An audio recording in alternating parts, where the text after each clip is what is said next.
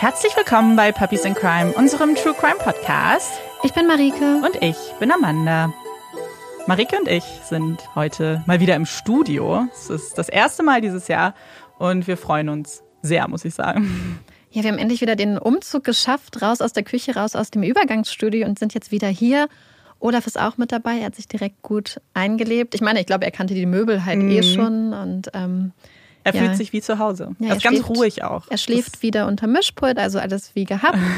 und ja, und worüber wir reden sollten, das Wetter ist sehr schön, aber sehr kalt. Und was auch wie gehabt ist, wir hatten natürlich Technikprobleme, weil ja. wie könnte es sonst anders sein? Genau. Und weil wir heute ein kleines Jubiläum haben, beziehungsweise die 70. Folge gerade aufnehmen, machen wir was Besonderes. Und zwar reisen wir in ein Land, das wir vorher noch nie besucht haben. Und ich bin gespannt, was ihr dazu sagt. Vier Schlafzimmer, fünf Badezimmer, eine voll ausgestattete Küche, große Fensterfronten, die einen magischen Blick auf Downtown Hongkong eröffnen. Das ist ein Standard-Apartment im Parkway Hongkong, einem Resort im Taitan-Bezirk. Doch von Standard ist hier wahrlich nicht zu sprechen. Das Resort ist eine der luxuriösesten Unterbringungen, die man wählen kann mit insgesamt drei Pools, vier Tennisplätzen, einem eigenen Supermarkt, einer Kunstgalerie, acht Restaurants, einem eigenen Spa und dem hauseigenen Lifestyle-Magazin fehlt es den Bewohnern an rein gar nichts. Der Preis für dieses Leben startet bei umgerechnet 10.000 Euro pro Monat und damit wird schnell klar, wer die Bewohner dieses schicken Gebäudekomplexes sind. Es sind die Reichen und Schönen des Landes, die Millionäre, die sich in Hongkong niedergelassen haben und unter sich sein wollen die die 20 Prozent der Bevölkerung Hongkongs, die in Armut leben, nie sehen werden. Es sind Frauen und Männer, Familien, die in ihren sicheren Apartments sitzen, einen Cocktail schlürfen, Tennis spielen und mit Sicherheitsabstand auf das harte Leben in Hongkong blicken. Die auf ihrer Couch vor der großen Fensterfront Platz nehmen und die strahlenden Lichter der Skyline Hongkongs auf sich wirken lassen. Die Skyline der Stadt, die ihre Bevölkerung in zwei Lager spaltet arm und reich. Vier Schlafzimmer, fünf Bäder oder kleine Käfige. Es sind diese extreme Unterschiede, von denen man im Parkview jedoch nichts mitbekommt. Hier hausiert man Tür an Tür mit anderen Millionären, sieht ihre perfekten Familien, unterhält sich über die Geschäfte des Tages. Es ist ihre eigene kleine Blase, in der man von der kühlen, grauen Welt da draußen nichts mitbekommt. Im Gebäude 17 lebt eine solche perfekte Familie. Mann und Frau, verheiratet. Er ein erfolgreicher Geschäftsmann im Finanzsektor, sie eine blonde Schönheit. Drei wunderbare Kinder, zwei Nannies, die sie mit Liebe überschütten. Es sind Nancy und Rob Kissel, die das Parkview ihr Zuhause nennen. Die beiden lernen sich im Sommer 1987 kennen. Es ist Liebe auf den ersten Blick. Und auch wenn das romantisch und wie in einem Märchen klingen mag, so dürfte man ihre Liebesgeschichte wahrscheinlich in keinem Märchenbuch abdrucken. Nicht, weil sie nicht romantisch genug sei, sondern weil es da dieses eine kleine Detail gibt. Etwas, das man seinen Kindern vielleicht nicht beim Zubettgehen vorlesen möchte. Denn ihr allererster Blick traf den nackten Körper des jeweils anderen.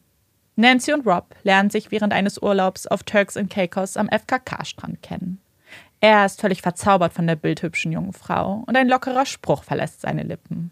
Ich bin sicher, du siehst ganz umwerfend angezogen aus. In diesem Moment gibt es nur die beiden.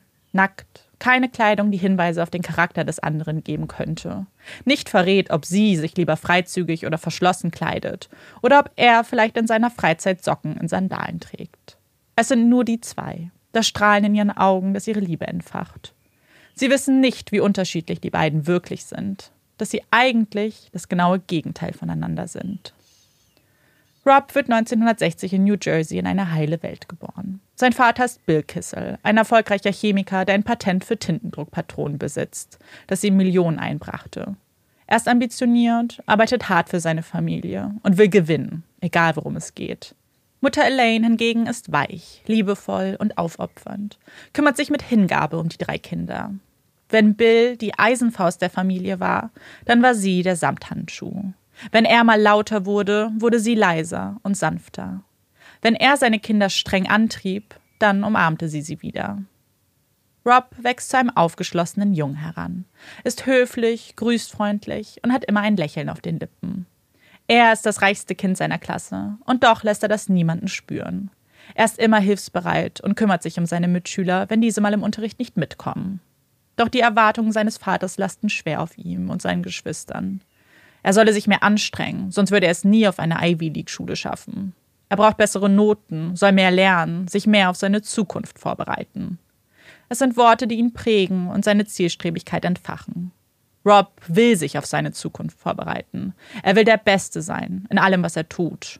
Er würde seinen Vater nicht enttäuschen. Und aus dem kleinen Jungen, der sein Gesicht gegen die Fensterscheibe des Süßigkeitenladens presst, wird ein junger Mann, der diesen Laden besitzen will. Zwei Wochen vor seinem Studienbeginn an der NYU entscheidet er sich für ein letztes Mal Spaß und Leichtigkeit, bevor der Ernst des Lebens beginnt. Nancy wird 1965 in Cincinnati geboren. Die Schwangerschaft war nicht geplant, ein Unfall quasi. Aber ihre Eltern Ira und Jean haben alles versucht, dass es ihr und ihrer Schwester gut geht und sie eine glückliche Familie werden. Aber vergeblich. Als Nancy zwölf wird, lassen sich ihre Eltern scheiden und sie bleiben bei ihrer Mutter. Jean ist überfordert mit der Situation. Wie soll sie es als alleinerziehende Mutter schaffen? Ohne einen Schulabschluss oder wirkliche Berufserfahrung springt sie von einem Bürojob zum nächsten. Aber Disziplin ist nicht wirklich ihre Stärke. Und so rutscht sie immer tiefer in ein Loch aus Verzweiflung und Sorge. Kann sie das überhaupt schaffen? Ist sie eine gute Mutter? Wie soll sie mit dem Druck umgehen? An diesen Fragen zerbricht die junge Mutter und entwickelt eine Angststörung. Einen vorläufigen Ausweg findet sie im Drogenkonsum. Und Nancy muss deshalb erwachsen werden, schneller als andere Jugendliche. Denn da ist keine Mutter, die ihre Hausaufgaben überprüft, die sich sorgt, was ihr Kind da in ihrer Freizeit macht, die nicht mitbekommt, dass Nancy Kokain konsumiert, auf Partys geht und kaum Freunde hat. Und das alles, während sie noch auf der Highschool ist. Als diese endet, steht Nancy vor einer Entscheidung. Was will sie mit ihrem Leben anfangen? Sie liebt Kunst, ist talentiert und doch fehlt ihr immer die Disziplin, am Ball zu bleiben. Und wer hätte ihr das auch beibringen sollen? Nach nur einem Semester an einer Kunsthochschule bricht sie das Studium ab und beginnt wieder das Leben als Partygirl.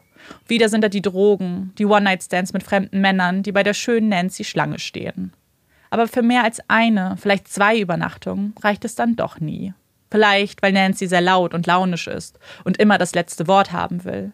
Vielleicht aber auch, weil Nancy keine Kontrolle abgeben möchte. Sie will Herrin ihres eigenen Lebens sein, will alle Entscheidungen treffen und sich sicher nicht von einem Mann sagen lassen, wie sie sich zu verhalten hat. Also entscheidet Nancy alleine zu bleiben, sich niemandem zu öffnen oder anzuvertrauen. Es gibt nur sie, ihre Schwester und ihre Mutter. Und alle drei haben kein wirkliches Ziel im Leben. Etwas, das so nicht weitergehen kann, findet Nancy's Mutter. Aus ihren Kindern soll doch etwas werden. Sie sollen es besser haben als sie. Und das könnten sie hier nicht erreichen, nicht mit ihr.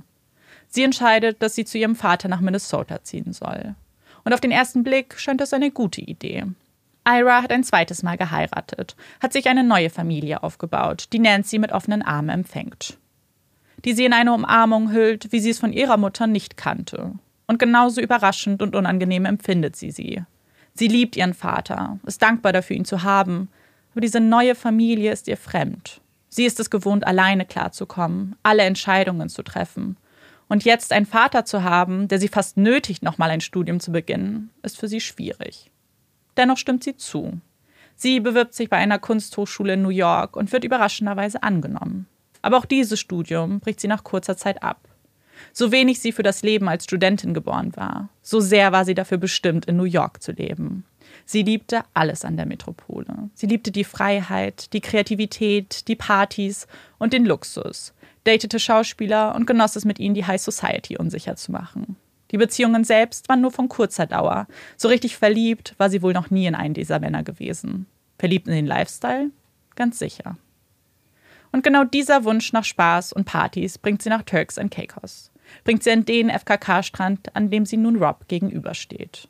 Der Junge aus gutem Haus mit dem Vater, der streng und diszipliniert über die Familie herrscht, und das Mädchen aus den zerrütteten Verhältnissen mit der Drogenvergangenheit. Sie könnten nicht unterschiedlicher sein, und doch verlieben sie sich auf den ersten Blick. Sie ist mutig, sie ist frei, sie hat Stil, sie ist wunderschön, sie ist wie New York, schillernd, laut. Alles, was Rob nicht ist. Er hingegen ist liebevoll. Er sieht gut aus und ist wohlhabend. Er ist gebildet, clever und ambitioniert. Alles, was Nancy nicht ist. Gegensätze ziehen sich an. Und in diesem Fall ist es magnetische Anziehung voller Leidenschaft, Romantik und Liebe. Die beiden sind völlig fanat ineinander und wissen eins ganz genau. Sie haben den Partner fürs Leben gefunden. Ein Leben, das Rob bis ins kleinste Detail plant. So ist er nun mal. Er braucht Kontrolle, braucht To-Do-Listen, die er abhaken kann. Erstens, ein Jahr zusammenbleiben. Zweitens, eine große Wohnung für die beiden kaufen. Drittens, verloben. Viertens, Studium an NYU beenden. Fünftens, heiraten. Abgehakt, abgehakt, abgehakt, abgehakt. Im September 1989 würden sie dann auch den fünften Punkt abhaken können. Nancy steht in ihrem glänzenden weißen Brautkleid neben Rob im Anzug. Die beiden geben sich das Ja-Wort, drücken sich einen Kuss auf die Lippen und werden zu Mann und Frau.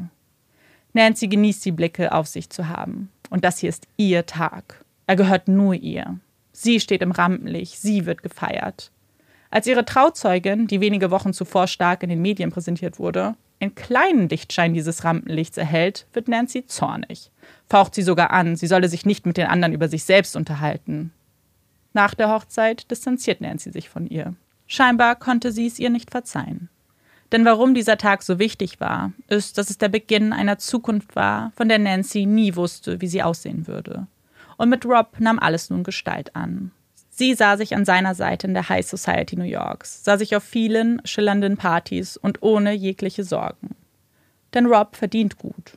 Er hatte sein Studium abgeschlossen und einen Job als Investmentbanker gefunden. Er arbeitete hart, wollte den Standard, den sie hatten, erhalten. Er wollte die Erfolgsleiter hinaufklettern, immer besser sein als alle anderen, so wie damals schon in der Schule. Und er stellt fest, er ist besser. Er hat da dieses unaussprechliche Talent, unter einem gigantischen Heuhaufen die eine Stecknadel zu finden. Das eine Unternehmen, welches eine Investition wert ist. Es wirkte fast wie Hexerei. Manch neidischer Kollege könnte vielleicht den Begriff Betrug in den Raum werfen. Aber dem war nicht so. Rob würde nie betrügen, denn um das Geld ging es ihm eigentlich nicht. Ja, es ist ein positiver Nebeneffekt, wie gut er verdient. Aber er wollte Erfolg. Er wollte anerkannt sein, akzeptiert und vor allem angesehen werden. Und dafür tut er alles. Über 40 Stunden Wochen kann er nur lachen. 40 Stunden Tage wohl eher, hört man ihn scherzen. Sein Höhepunkt findet er bei Goldman Sachs, der Bank in den USA. Und als diese einen Manager für ihren Zweig in Hongkong suchen, scheint Rob wie gemacht für diese Position. Zusammen mit Nancy und ihren zwei kleinen Töchtern packen sie ihre Sachen aus ihrem Multimillion-Dollar-Haus und steigen in ein Flugzeug ins Ungewisse. Die kleine, perfekte Familie zieht in das perfekte Heim in Hongkong. Sie bekommen ein weiteres Kind, einen Jungen, und könnten nicht glücklicher sein. Rob ist erfolgreich in seinem Job, aber dieser Erfolg bringt auch seine Schattenseiten mit sich. Er arbeitet 100 Stunden die Woche, muss in regelmäßigen Abständen auf Geschäftsreise und überlässt Nancy das traute Heim und die Kinder. Die genießt ihr Leben in vollen Zügen. Ein Leben in Luxus, ein Leben im Parkview, ein Leben mit drei Pools, vier Tennisplätzen, einem Spa und einem Fitnesscenter, mit der großen Fensterfront und den fünf Schlafzimmern. Wenn Rob dann zurückkehrt, umarmt er seine kleine Familie und schließt die Tür hinter sich. Die Tür im Gebäude 17, dort, wo die perfekten Familien wohnen. Es ist der 2. November 2003, Sonntag. Ein freier Tag, selbst für den vielbeschäftigten Rob. Ein Tag, der der Familie gehört. An diesem Tag hängt der Smog über Hongkong und hüllt die Stadt in ein beängstigendes Grau.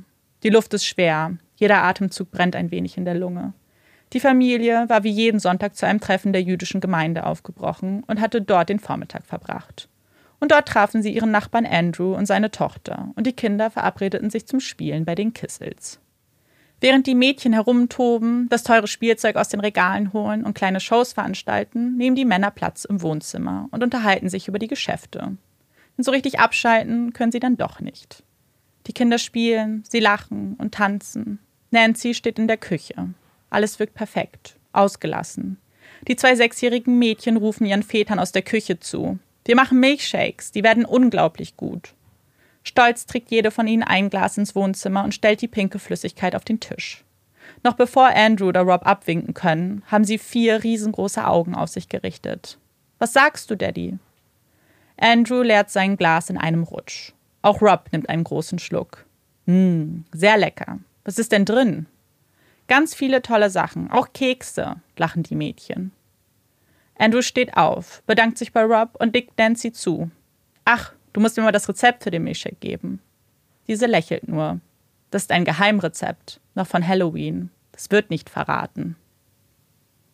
Als Andrew zu Hause ankommt, fühlt er sich schlapp, etwas benommen, benebelt, ihm ist warm.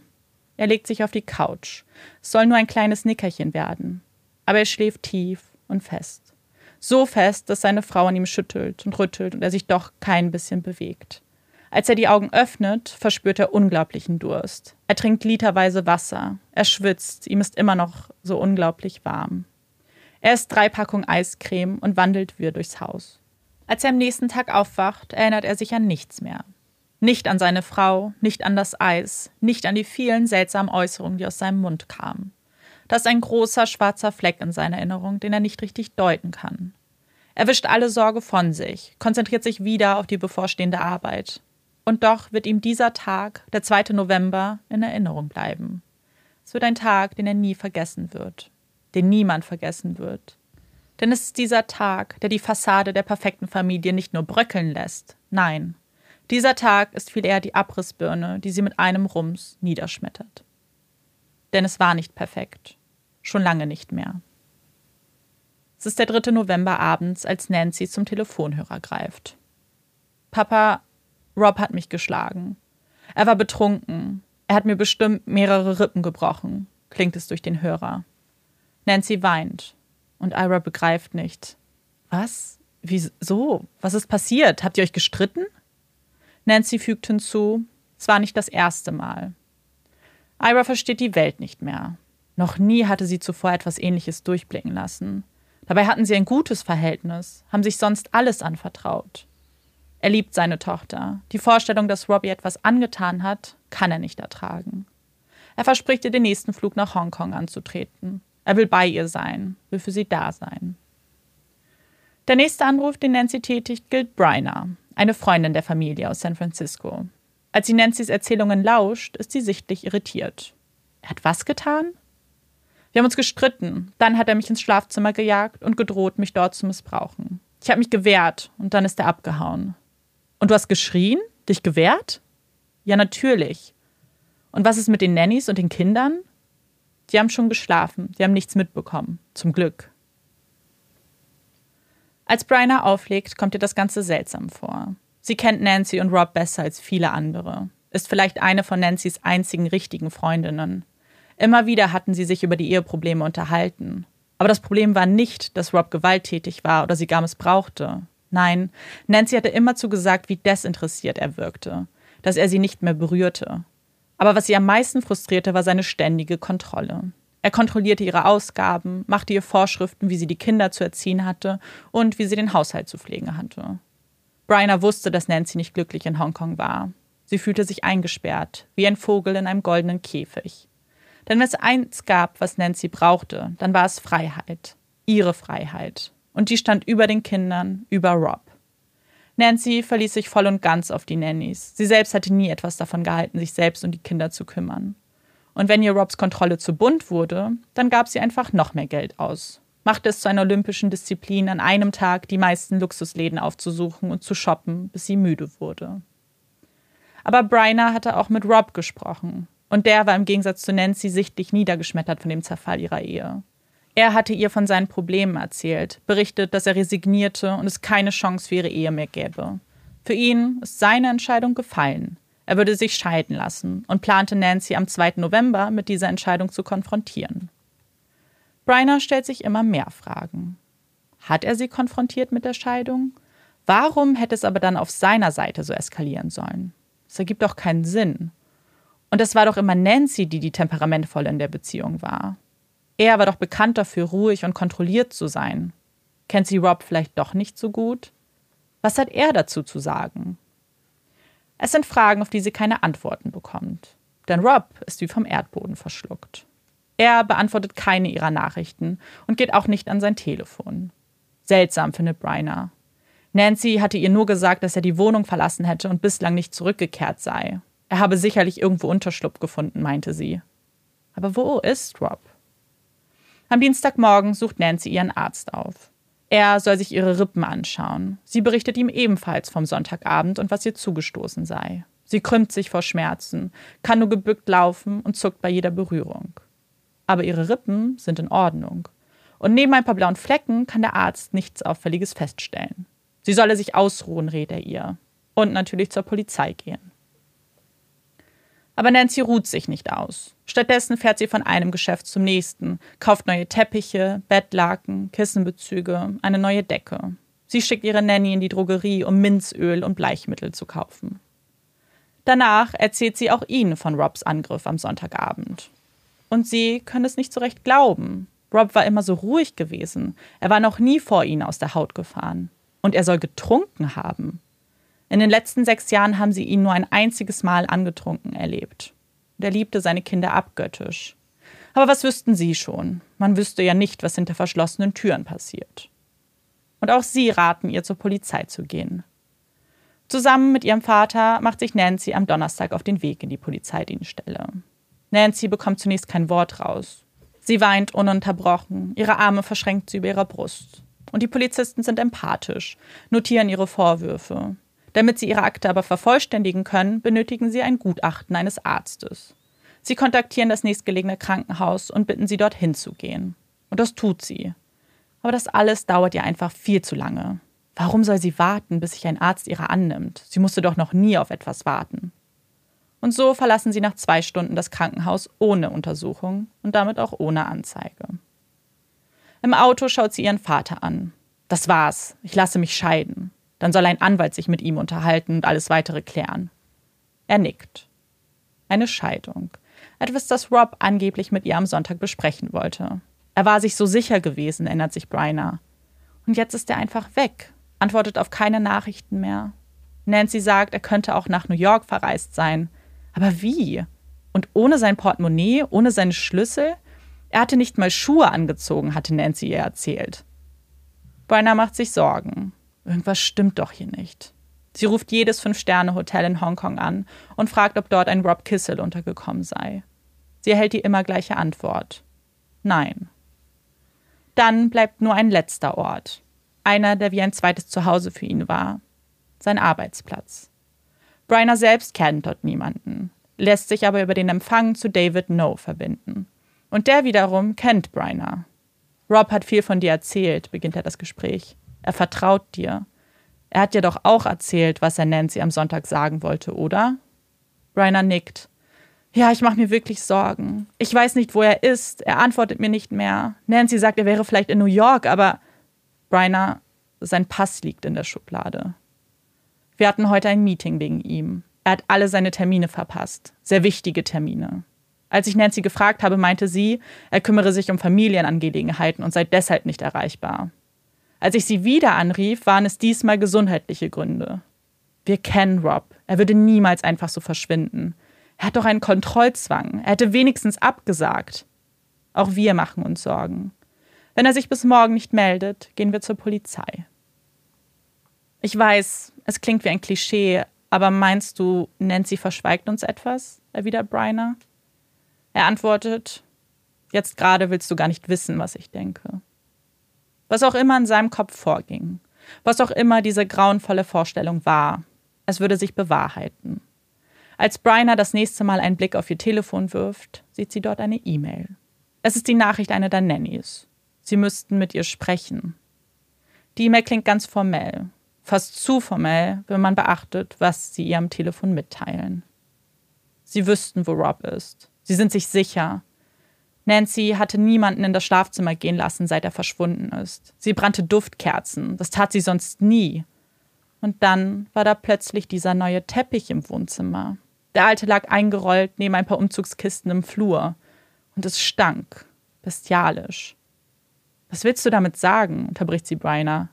Dass er im Teppich liegt? Dass er tot ist? Sie fährt fort.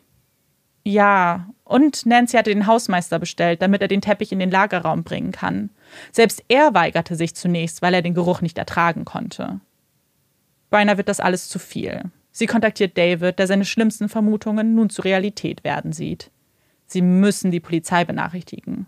Dieser Lagerraum, der Teppich, das ist doch höchst verdächtig. Was, wenn die Nannys recht haben? Was, wenn Rob tot ist? Und noch am selben Abend klopft es an der Tür des Apartments in Gebäude 17. Es sind mehrere Polizeibeamte, die vor Nancy stehen. Ihr Gesicht wird blass. Sie würden sich gerne in den Lagerräumen umschauen, sagen sie, und zeigen ihr den Durchsuchungsbeschluss. Wie weggetreten setzt sie sich an den Esstisch und beginnt zu zittern. Ihr ganzer Körper ist angespannt und sie meidet die Blicke der Ermittler. Sie habe den Schlüssel verloren. Das sind die einzigen Worte, die ihre Lippen verlassen. Sie schaut mit leerem Blick weiter auf die Tischplatte, bis ihr Vater eintrifft. Den hatte man zuvor verständigt, damit er für sie da sein konnte. Er ist entsetzt von der Situation, fragt immer wieder, was los sei. Die Ermittler erklären ihm, dass sie zu glauben wissen, wo sein Schwiegersohn ist. Sie bräuchten aber dringend die Schlüssel für den Lagerraum. Gib den Männern den verdammten Schlüssel, ruft Ira. Nancy's Kopf bewegt sich und sie zeigt auf eine Schublade in der Küche. Da. Im Hintergrund weint Nancy's Sohn. Während die Ermittler sich auf den Weg machen, greift Ira zum Telefon. Er ruft seine Frau in den USA an und bittet sie nach dem besten Anwalt in Hongkong zu suchen. Im Keller finden sie Robs Leiche, eingewickelt in einen Teppich. Ein bestialischer Verwesungsgeruch steigt ihnen in die Nase. Der ganze Teppich ist blutbefleckt. Sein Schädel ist zertrümmert. Die Beamten waren zuversichtlich gewesen, ihn hier zu finden, aber der Anblick schockiert sie dennoch. Dieser Mann ist aufs brutalste getötet worden. Es muss Mord sein. Und sie wissen auch, wer ihn getötet hat. Bryna greift wieder mal zum Hörer. Sie ruft Andrew Kissel, Robs Bruder an. Andrew, er ist weg. Ja, ich weiß, er wollte sich von Nancy scheiden lassen. Nein, er hat sie nicht verlassen. Sie hat ihn getötet. Bryna, spinnst du? Andrew, sie hat ihn umgebracht.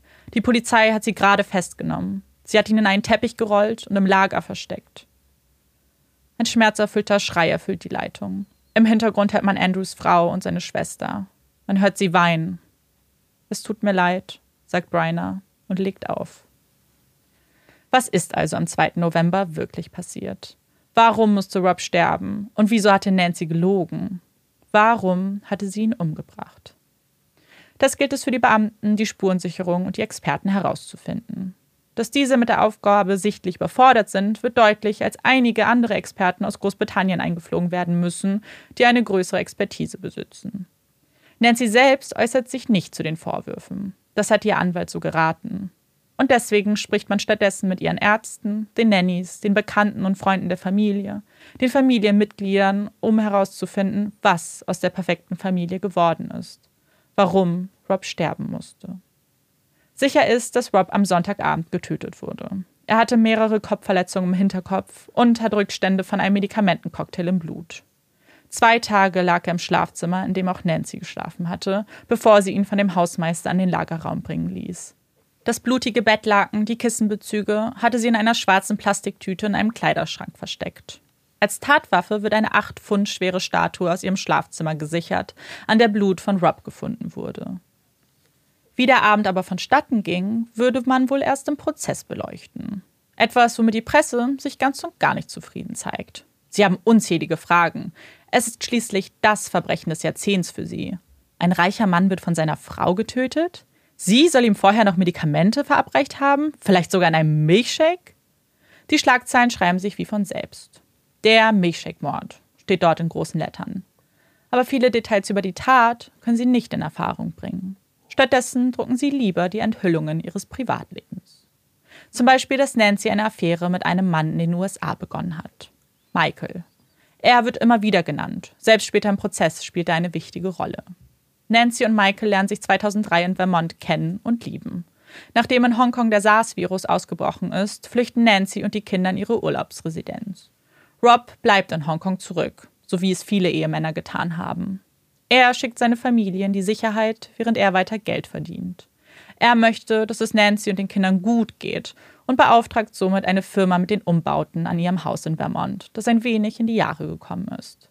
Eine Million US-Dollar bekommt Nancy als Budget dafür. Doch als Rob feststellt, wofür sie das ganze Geld ausgibt, entscheidet er sich wieder die Zügel in die Hand zu nehmen und autorisiert, welche Änderungen gemacht werden dürfen und welche nicht. Für Nancy eine Provokation. Für sie beginnt wieder der Shopping-Marathon, der sie aber auch nicht glücklich macht. Und eines Tages fällt ihr Blick auf Michael. Er ist Elektriker und soll sich um den Einbau des Heimkinos kümmern. Ihre Affäre beginnt. Ein gefundenes Fressen für die Journalisten.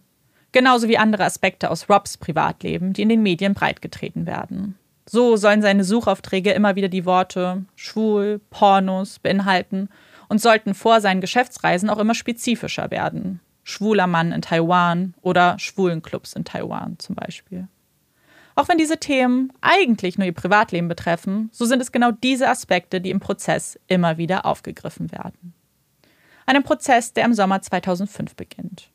Ein Prozess, der endlich Licht ins Dunkel bringen soll und beweisen soll, was wirklich am 2. November passiert ist. Am Ende sind es zwei Versionen, die vor die Jury, bestehend aus fünf Männern und zwei Frauen, getragen wird. Zwei Versionen, die nicht unterschiedlicher sein könnten. Nancy plädiert auf nicht schuldig, denn sie habe Rob aus Notwehr getötet. Der Abend habe sich wie folgt zugetragen. Die Kinder seien mit den Nannies zum Spielen gegangen und Rob konfrontierte sie mit ihrer Scheidung. Er würde aber die Kinder bei sich behalten. Dabei hielt er einen Baseballschläger in der Hand und drohte Nancy damit umzubringen. Diese flüchtete in das Schlafzimmer, wo er sie an den Knöcheln festhielt und vergewaltigen wollte. Nancy habe daraufhin aus Notwehr zu der Statue gegriffen und ihm diese auf den Hinterkopf geschlagen. Danach ist es schwarz. Sie erinnert sich an nichts mehr. Weiß nicht, warum sie fünfmal auf seinen Hinterkopf schlug. Weiß nicht, was sie mit dem Körper gemacht hat. Sie leider an einer partiellen Amnesie. Ihr Leben mit Rob war schon lange nicht mehr perfekt. Das erklärt sie unter Tränen vor Gericht. Immer wieder muss sie pausieren, weil ihre Stimme zittert. Seit sie in Hongkong sind, ist es nicht mehr dasselbe gewesen. Er habe ständig getrunken, sei kokainabhängig, hat sie immer wieder geschlagen und hat sie sexuell missbraucht. Nachdem sie von den Suchbegriffen erfahren hatte, gab endlich alles Sinn für sie und sie war sich sicher, dass er sie immerzu mit Männern betrug. Und auch in den Kindern habe er sich vergangen. Seiner Tochter habe er den Arm gebrochen. Sie konnte sich niemandem anvertrauen. Das tut man doch nicht. Man lächelt und spielt weiter das Leben der fürsorglichen Mutter und Ehefrau. Eine Affäre verneint sie. Die hat es nicht gegeben. Sie seien bloß gute Freunde. Die Anklage, die diese Version natürlich im Vorfeld bereits kannte, hat einige berechtigte Fragen und Zweifel. Sie laden Freunde der Familie ein, die bestätigen, dass Rob ein liebevoller Vater war und stets kontrolliert. Er ist nie laut geworden. Auch die Nannies können diese Vorwürfe nicht bestätigen. Dabei haben sie doch sogar unter demselben Dach gelebt. Sie haben Nancy auch nie mit Verletzung gesehen. Und ja, die Tochter hat sich den Arm gebrochen, aber sie waren damals dabei gewesen und Rob war nicht mal im Lande. Die Mädchen haben zu viel getobt und sind unglücklich auf das harte Beton des Spielplatzes gefallen. Es gibt auch keine Ärzte, die Nancy's Vorwürfe bestätigen. Sie selbst habe nie einen aufgesucht. Stattdessen gibt es Experten, die sagen, ihre Verletzungen, die sie erst vier Tage nach der Tat hat untersuchen lassen, könnten nicht älter sein als zwei Tage. Von gebrochenen Rippen keine Spur. Ihr psychologisches Gutachten bestätigt außerdem, dass sie mental gesund sei. Und es gibt keine Begründung, warum sie an einer Amnesie leiden sollte. Und dann ist da die Tat selbst, die absolut keinen Sinn ergibt. Wie kann Nancy ihren Ehemann am Hinterkopf verletzen, wenn er doch ihre Knöchel festhielt und sie nach eigener Aussage auf dem Bett kniete? Die gefundenen Blutspritzer wurden in einem Winkel vorgefunden, in dem das Opfer auf dem Bett gelegen haben muss. Und wie soll Rob einen Baseballschläger gehalten haben, an dem kein bisschen seiner DNA war? Die einzige DNA-Spur, die dort gefunden wurde, war die einer unbekannten Frau. Er hat diesen Baseballschläger also nie geschwungen. Warum erwähnt Nancy dann dieses Detail, wenn sie sich sonst bei so vielen Dingen nicht sicher ist und sich an kaum andere Details erinnern kann? Die Antwort darauf könnte man in einem Vorgespräch mit ihrem Rechtsanwalt finden. Der hatte sie eigentlich dazu bewegen wollen, dass sie auf eine fahrlässige Tötung plädieren, weil Rob sie provoziert hätte. Aber Nancy wollte das nicht. Sie wollte freigesprochen werden. Und das ginge nur in einer Notwehrsituation, die so gefährlich schien, dass sie einen fünffachen Schlag auf den Hinterkopf rechtfertigte. Und bei einem unbewaffneten Mann mit fünf unterschiedlichen Beruhigungsmitteln in seinem Blut war dies eher unwahrscheinlich. Was ist also die Version der Anklage? Und was sind ihre Beweise? Was ist das Motiv, das sie Nancy vorwerfen? Es ist relativ leicht und auch nicht wirklich überraschend. Es geht um Habgier. Nancy hat ihren Mann umgebracht, um sein Vermögen zu erben und sich ein neues Leben mit ihrer Affäre Michael aufzubauen. In ihm sah Nancy den Mann, den sie formen konnte, bei dem auf einmal sie die Hosen anhatte.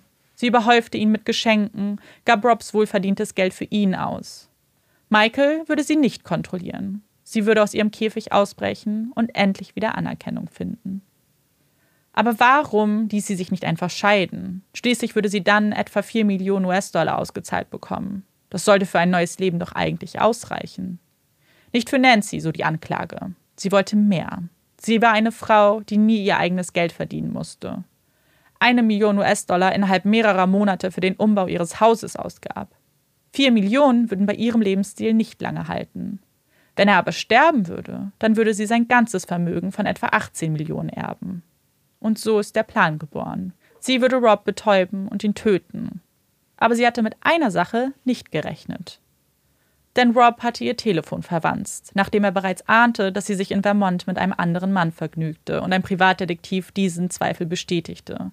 Er sah die vielen herzgefüllten Textnachrichten und er sah ihren Suchverlauf. Medikament für Herzinfarkt und Tod durch Schlafmittel las er dort. Er hatte Angst vor Nancy, hätte niemals etwas aus ihrer Hand angenommen, so die Anklage. Deswegen schickte Nancy die Kinder vor. Es war der einzige Weg und ihre letzte Chance. Nancy selbst versucht Stellung zu den Vorwürfen zu beziehen. Sie sagt aus, sie hatte überlegt, sich selbst das Leben zu nehmen und deswegen die Medikamente besorgt. In den Milchshake hätte sie aber nichts getan. Sie würde niemals die Kinder gefährden. Seltsam, wenn man beachtet, wie es Andrew nach diesem Milchshake ging. Und auch ein Arbeitskollege von Rob, der mit ihm am selben Abend telefonierte, bestätigte, dass er benommen schien und kaum einen richtigen Satz bilden konnte. Er brabbelte völlig zusammenhangslos, sagte immer wieder, wenn es Export gibt, muss es auch Import geben. Mit diesen vielen Fragen und Unterstellungen konfrontiert, bricht Nancy zusammen. Sie brüllt in den Saal, ihr wisst doch alle nicht, wie das ist. Ihr könnt euch das nicht vorstellen so lange, bis der Richter eine Pause anordnet. Nach 77 Tagen gilt die Beweisaufnahme als abgeschlossen. Die beiden Parteien beenden den Prozess mit ihren Abschlussplädoyers. Nancy sei unschuldig, weil es Notwehr war. Die Polizei war überfordert mit den Ermittlungen, weshalb man hier nicht alle Spuren und Beweise als zuverlässig ansehen dürfte. Außerdem habe Rob immer wieder schwulen Pornos angesehen und sie sicherlich mehrfach betrogen und geschlagen. Oder war es ein kaltblütiger Mord aus Habgier? Nancy hatte alles bis ins kleinste Detail geplant, um Robs Vermögen zu erben und mit ihrem Liebhaber durchzubrennen. Dann wäre Nancy schuldig zu sprechen. Die Jury soll darüber entscheiden. Und der Richter gibt ihnen drei Möglichkeiten. Sie des Mordes schuldig zu erklären, der fahrlässigen Tötung für schuldig zu erklären oder für nicht schuldig zu erklären. Er erinnert sie daran, dass die Todesursache fünf kräftige Schläge auf seinen Hinterkopf waren. Knochensplitter seien in sein Gehirn gedrungen, mit Gehirnmasse sei ausgetreten. Alle Schläge sind mit großer Kraft ausgeübt worden, wobei sich sein Kopf kaum bis gar nicht bewegte, als die Schläge auf ihn trafen. Aber sie sollen auch berücksichtigen, dass es sehr wohl die Möglichkeit einer Notwehr gegeben haben kann, wenn Nancy sich in akuter Gefahr sah, dass Robs kontrollierte Persönlichkeit sich in eine Art Paranoia entwickelt haben könnte. Aber sie müssen diese Aussagen natürlich in Bezug auf Nancy's Verhalten sehen. Sie war immer ruhig und gesammelt, hat immer nur geweint, wenn es ihr von Nutzen war hat die Beseitigung der Leiche bis ins kleinste Detail geplant. Nach acht Stunden kehrt die Jury mit einem einstimmigen Ergebnis zurück. Dieses wäre gar nicht erforderlich gewesen. Es hätte ein Mehrheitsvotum gereicht. Und auch die Dauer überrascht alle Prozessbeteiligten. Nancy hatte sehr emotional in dem Prozess agiert. Sie waren sich sicher gewesen, dass dies einen Eindruck und Zweifel hinterlassen würde. Aber dem war nicht so. Sie befinden Nancy des Mordes an Rob für schuldig. Und der Richter spricht danach das zwingend lebenslange Urteil aus. Im März 2010 wird dieses Urteil aufgrund eines Verfahrenfehlers gekippt und ein neuer Prozess für Januar 2011 angesetzt. Dieses Mal steht die Notwehr nicht länger im Raum. Stattdessen bekennt sie sich der fahrlässigen Tötung für schuldig. Rob habe sie mit der Drohung, ihr die Kinder wegzunehmen, provoziert. Die Anklage plädiert weiterhin auf Mord. Sieben Frauen und zwei Männer bekennen Nancy des Mordes schuldig und bestätigen damit das 2005 gefällte Urteil. Bis heute ist Nancy Insassin des Thailam Center for Women. Ihr aktuellstes Bewährungsersuchen aus 2020 wurde abgelehnt. Das ist das Ende einer Geschichte, die wie in einem Märchen begonnen hat. Die Geschichte von zwei jungen Menschen, die sich am Strand sahen und sich ineinander verliebten. Die Geschichte einer perfekten Familie. Aber zu Ende ist sie nicht wirklich. Denn was passierte mit den drei Kindern von Nancy und Rob? Drei Kinder, die bereits in ihren jungen Jahren das Schlimmste miterleben mussten. Ging es ihnen danach besser? Gab es für sie ein Happy End? Nicht wirklich. Denn auch sie zogen in eine Familie, die nach außen perfekt wirkte und eigentlich viele dunkle Geheimnisse nach außen verbarg. Es war die Familie von Andrew Kissel, Robs Bruder. Er und seine Frau nahmen die drei Kinder zu sich. Und wie schon angedeutet, wirkten sie zu Beginn wie die glücklichste Familie, die es geben konnte. Andrew war ebenfalls vermögend und seine Frau liebte die Kinder wie ihre eigenen. Aber wenn Rob kontrolliert, zielstrebig und ambitioniert war, dann war sein Bruder das genaue Gegenteil. Sein Vermögen machte er durch Betrug. Was Rob immer zuwider war, war Andrews Alltag. Er betrog seine Geschäftspartner, fälschte Dokumente und versuchte immer, den perfekten Ehemann vorzuspielen. Als man jedoch feststellte, dass er Robs Vermögen, anstatt es für die Kinder zu sparen, selbst ausgab, hinterfragte man seine Geschäfte und das Kartenhaus brach zusammen. Seine Frau distanzierte sich von ihm, reichte kurz später die Scheidung ein und nahm die Kinder mit sich. Andrew wurde angeklagt und sollte in einem Prozess für seine Taten gerade stehen. Am 2. April 2006 wird seine Leiche in einem Keller seines neuen Zuhauses gefunden. Er wurde an den Händen und Beinen gefesselt und erstochen. Zunächst stand seine Frau im Fokus der Ermittlungen. Letztlich wurden 2008 zwei Männer für seinen Mord schuldig gesprochen. Diese gingen ein Plea-Deal ein, wobei die Erklärung, die sie für die Tat abgaben, bis heute noch für einiges Unverständnis sorgt. Die beiden Mexikaner wurden des Landes verwiesen und haben sich danach nicht weiter zu den Taten geäußert. Bis heute glaubt niemand daran, dass sie es alleine waren. Man ist sich sicher, dass es irgendwo jemanden gibt, der das Ganze beauftragt hat. Zwei Brüder, die getötet wurden. Drei Kinder, die doch eigentlich aus einer perfekten Familie stammten und diese Schicksalsschläge verarbeiten mussten. Zwei Frauen, die mit ihrem Leben nicht glücklich waren. Das Leben ist nicht perfekt. Das ist es nie. Egal wie glamourös, wie einfach es erscheinen mag. Was hinter verschlossenen Türen passiert, bekommen wir oft nicht mit. Wir sehen nur die glänzende Fassade, die aufwendig poliert wird, um das Innere zu verstecken, um keine Schwäche zu zeigen, sich keine Fehler eingestehen zu müssen, sich nicht eingestehen zu müssen, dass man an einer Beziehung arbeiten muss und dass man sich Glück nicht kaufen kann. Und dass Glück mit Perfektion rein gar nichts zu tun hat. Ähm, ja, das ist mal wieder einer von diesen Fällen, wo man, glaube ich, kurz seine Gedanken ordnen muss, aber wo ich auch ganz ehrlich sagen muss, dass ich, ähm, Amanda hatte mir schon grob erzählt vorher, worum es geht und was so ein bisschen so die verschiedenen Seiten sind und so. Und irgendwie, jetzt wo ich es gehört habe, glaube ich, dass ich mich ein bisschen, also wenn wir jetzt quasi mhm. erstmal über die Schuldfrage vielleicht reden würden, vom Gefühl her glaube, dass die Theorie, dass Nancy ihn ermordet hat, und zwar nicht in Notwehr, ähm, für mich am plausibelsten klingt. Hm. Weil da einfach so viele, also zum einen die Beweise, die angesprochen wurden, wie beispielsweise Blutspuren. Ja. Dass ähm, Medikamente im Blut, der Suchverlauf, von dem du geredet hast, ähm, ihre Version, wie es passiert ist, ähm, im Vergleich zu den Spuren an der Leiche, weil ich finde auch, du hast ja gesagt, dass er mehrmals mit dieser vier Kilo schweren ja. Statue auf den Hinterkopf mhm. geschlagen wurde und, in einer und im Bett lag. Brute Brutalität hat auch. Und das ähm, ergibt sich für mich dann nicht, wie man, also ich frage mich halt, wie du so akut in der Notwehrsituation sein könntest, dass du es schaffst, weil vier Kilo ist auch sehr, sehr schwer ja. für, eine, für eine, ich gehe mal davon aus, eine, kleine, ja, eine kleine, kleine zierliche Frau. Mhm. Ähm, wenn er sich bewegt hätte, also ich, ich stelle es mir recht schwer vor, damit gezielt auf einen Körper einzuschlagen, der sich mhm. nicht bewegt, also der sich ja. bewegt und der gerade angreift und der gerade sehr, sehr gefährlich und aktiv ist. Deswegen zweifle ich da so auch gerade, was du erzählt hast. Ich möchte grundsätzlich haben wir ja immer so eine kleine, ja nicht eine Abneigung, aber sind sehr vorsichtig, ja. ähm, Verhalten nach der Tat zu bewerten, wenn wir zum Beispiel sagen, oh, das hört sich ungewöhnlich an oder das ist seltsames mhm. Verhalten weil jeder Mensch ja unterschiedlich reagiert und aber die Tatsache, dass sie so kurz nach der Tat auf einmal alle angerufen hat, eine, mhm. also sie, die wohl vorher sich nicht geäußert hat und auf einmal eingesagt hat, hey, das und das ist passiert, das ist passiert, ich gehe auf einmal zum Arzt, aber ich will auch nicht wirklich warten. Und das ähm, fand ich, beziehungsweise das stützt für mich eher diese Theorie, dass, dass sie das mhm. geplant hat. Ja, das ist genau der, der Hauptpunkt, was diesen Fall so komplex macht, weil es sich schon in diese zwei Lager aufspaltet. Entweder die, die ihr uneingeschränkt glauben mhm. und äh, sagen, dass das eben ein, ein Fall von ganz schlimmer häuslicher Gewalt ist und einer Notwehr und allem weiteren. Und die anderen, die eben ihr nicht glauben, was den Tathergang angeht. Und man darf natürlich nicht vergessen, hier gibt es nur ihre Aussage, er ist tot, er kann sich nicht mehr dazu äußern.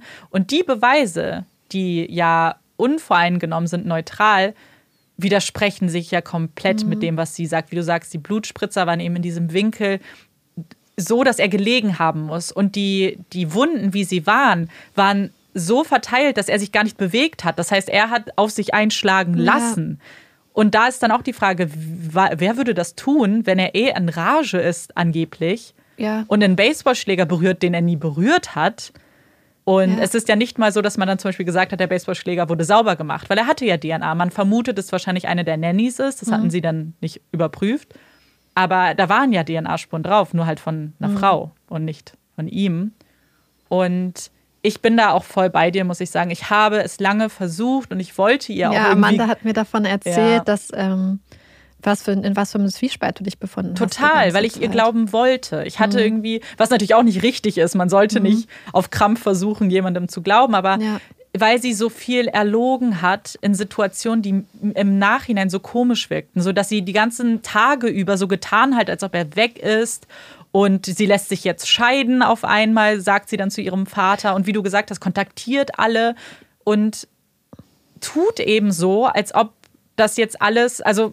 Ja, ich hatte auch das Gefühl, dass sie zum Beispiel ihren Vater fast instrumentalisiert hat mhm. für ihre Geschichte und ihre Version der Geschichte, indem sie ihn angerufen hat und er kommt rübergeflogen, was ich ja. eigentlich total toll ja, das fand. War, ja.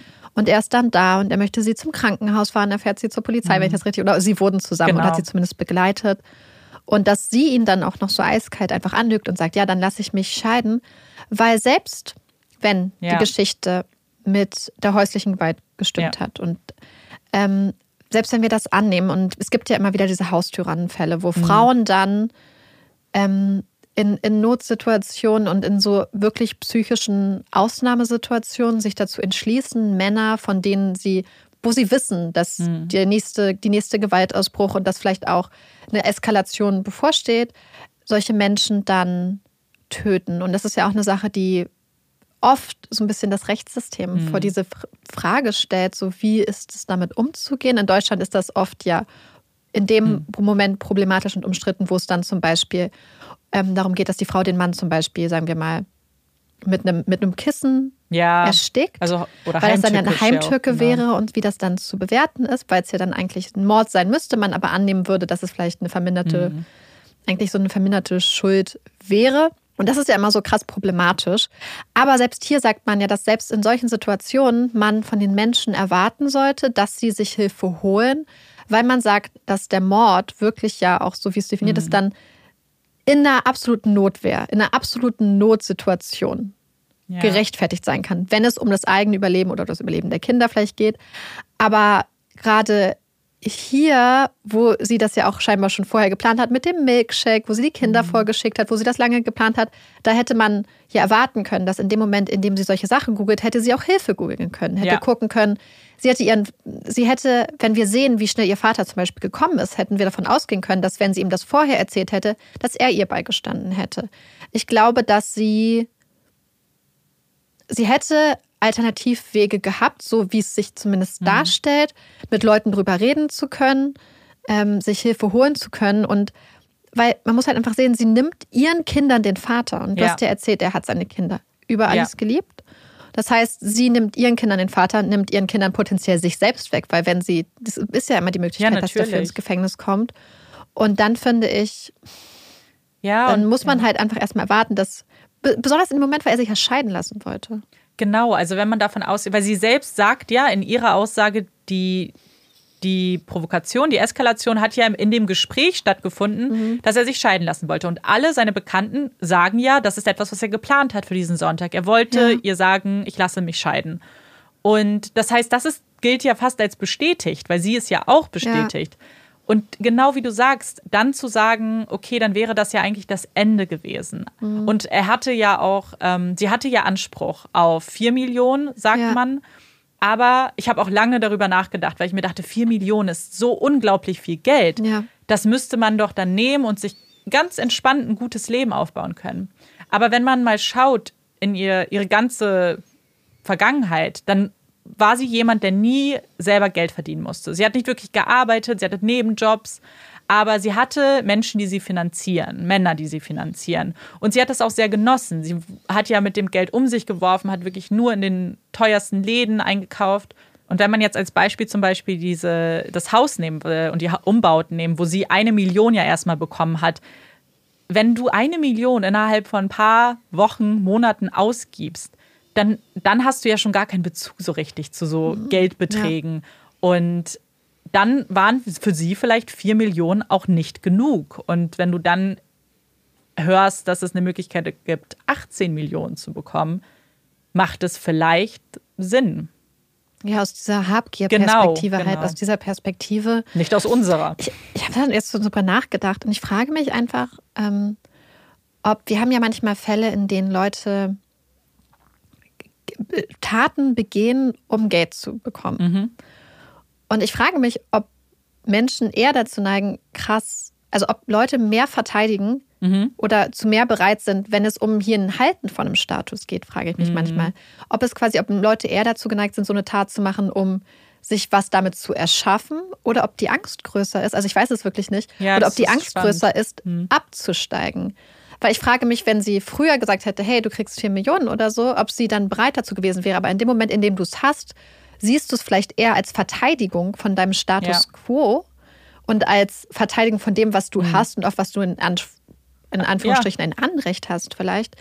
Und ich frage mich, ob das einen Unterschied macht. Das würde mich mal total interessieren. Ich glaube, an dem Punkt, in dem sie war, war es genau mhm. so. Ich glaube, sie hätte gar nicht anders mehr leben können, weil mhm. es ja auch über Jahre schon so ja. ging und davor war es ja auch so. Da war, hatte sie zwar keinen Ehemann, aber immer mhm. wieder Männer. Ja. Ähm, und das war das Leben, was sie führen wollte. Es war aber auch ein Leben, was, glaube ich, sie sehr unglücklich gemacht hat, weil mhm. es eben nicht alles so schön, man kann sich Glück nicht kaufen, man sagt es ja mhm. immer. Und der Grundkern dieser Aussage ist ja auch richtig, weil du kannst dir noch so viel tolle materielle Gegenstände mhm. kaufen, aber sie war einfach mit allem vermutlich sehr unzufrieden, weil zum Beispiel als es um die Kinder ging. Sie hat dann Kinder bekommen, sollte, also er hat ja Kinder geliebt, schon immer, er wollte auch unbedingt Kinder.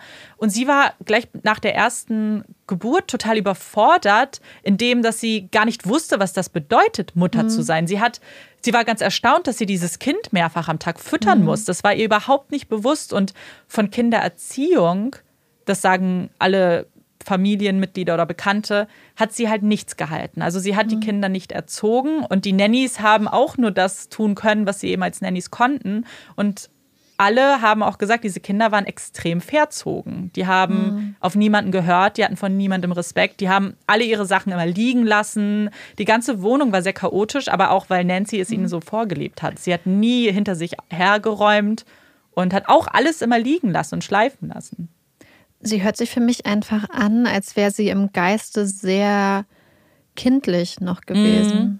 Ja, und deswegen war es dann für mich so überraschend, als es um dieses psychologische Gutachten mhm. ging, dass da nichts gefunden wurde. Überraschend jetzt auch eher, gut, man weiß ja auch nicht, wie da rangegangen. Ich wollte gerade sagen, ja. wer weiß, welch, hinter welcher Fragestellung mhm. sie halt agiert haben. Ja. Also wenn die Frage war, hat sie eine partielle Amnesie mhm. beispielsweise und sie das dann gesagt haben oder hat sie irgendwas, was ja. ihre Schuld einschränken, vermindern oder ausschließen würde?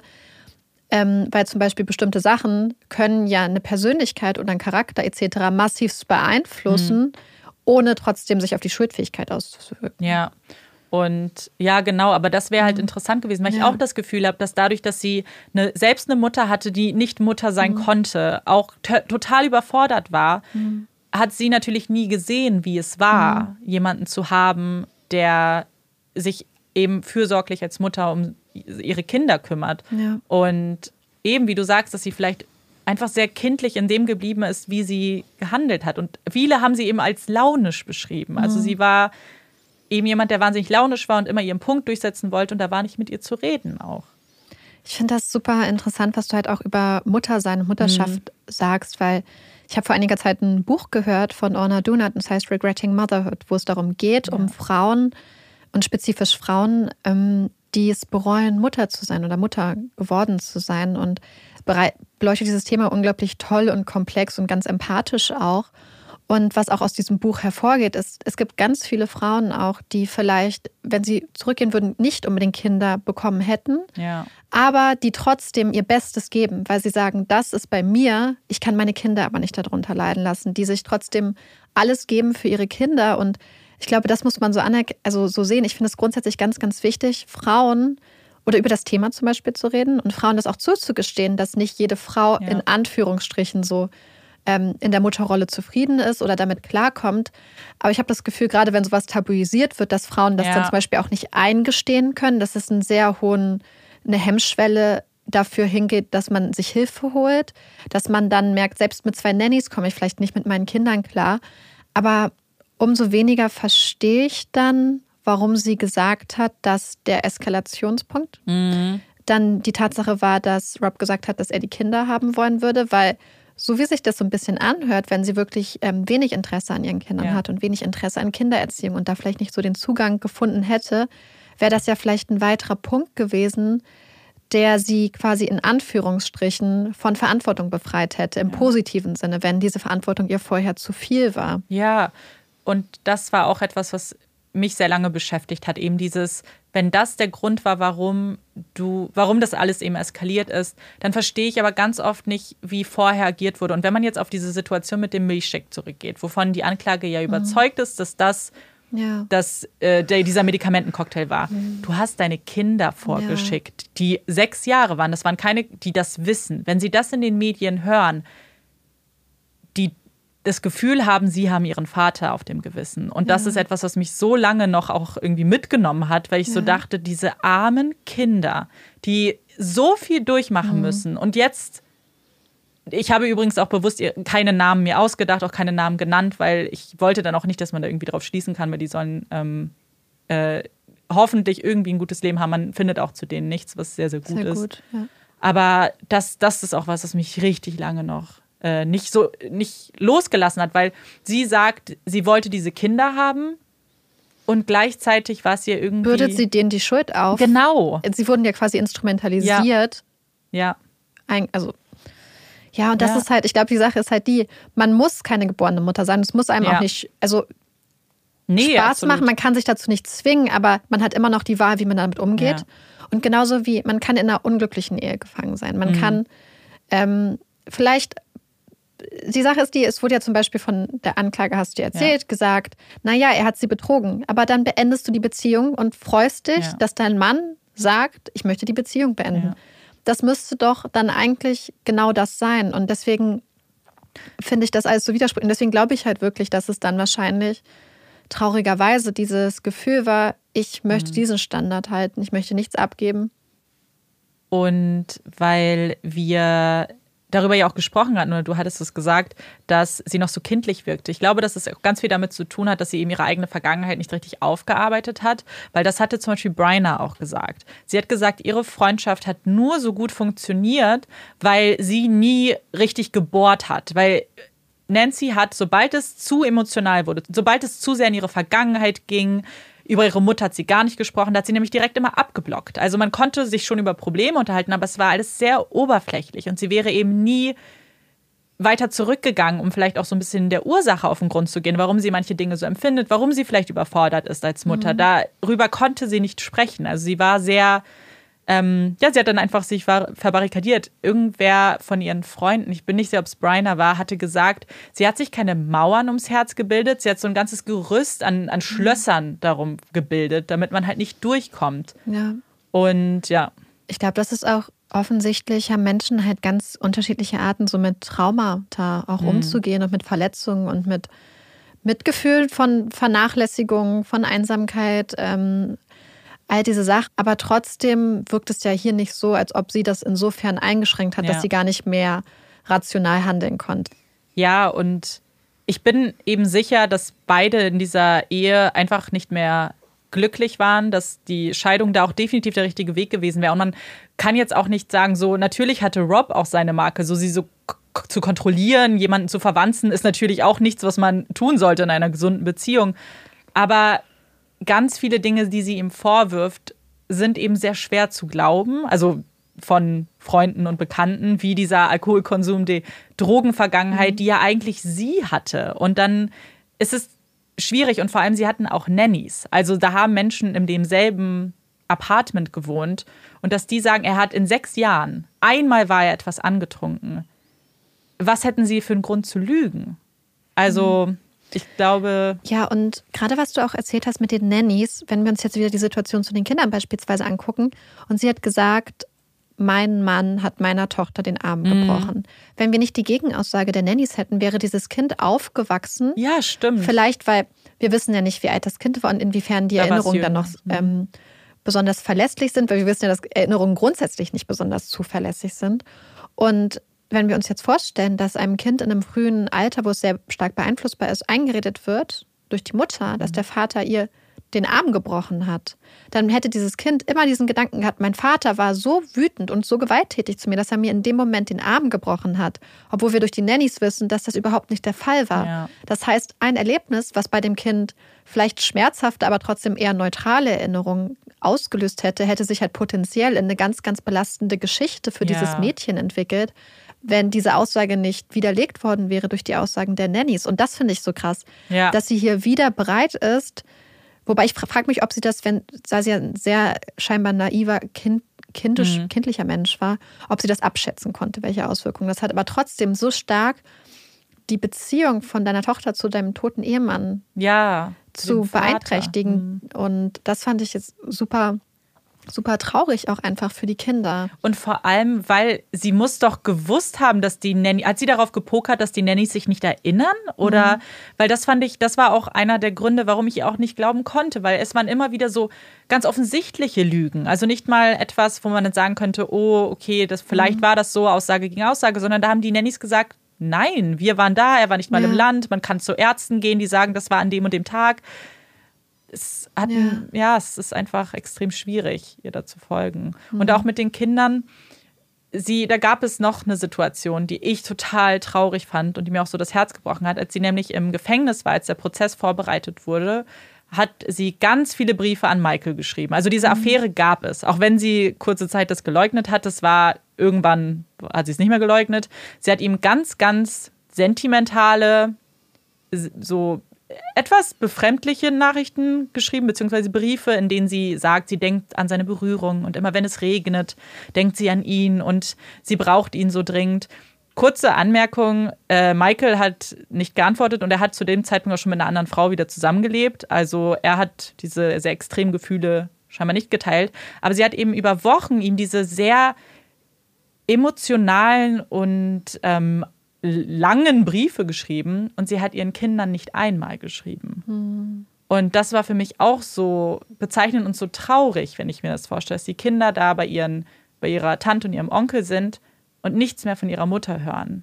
Ja, und umso weniger macht dann ihre Aussage im zweiten Prozess, dass es halt wegen ja. der Kinder eskaliert sei, wieder keinen Sinn. Und auch wieder diese Aussage, es ist wegen der Kinder eskaliert, ja. legt wieder Schuld auf, also ja. auf die Schultern der Kinder, weil ich glaube, wir wissen alle, wenn, wenn, man in so einer Situation ist, und Kinder neigen ja teilweise auch zum Beispiel dazu, wenn mhm. sich Eltern trennen oder so, die Schuld bei sich zu suchen. Oder ja. Kinder können ja schnell Sachen auf sich beziehen und dann wieder zu sagen, ich wollte euch so gerne, dass ich euren Vater getötet habe, weil ihr seid der Streitpunkt. Ja. Das sind schon, das sind so viele Sachen, das wird mir jetzt gerade erst nach und nach bewusst, ja. die dann auf diesen Schultern lasten müssen und was das einfach für eine Belastung für die Kinder einfach ist. Ja, total. Also man kann nur hoffen, dass es ihnen gut geht, weil ganz ehrlich, ähm, eigentlich komme ich dann auch so zu meinen Quellen, weil es ist ein extrem großer Fall in Hongkong gewesen, aber auch international, weil die Familie ja in den USA lebt. Das heißt, da haben auch sehr, sehr viele äh, sehr bekannte Zeitschriften wie New York Times und so haben da Artikel drüber geschrieben.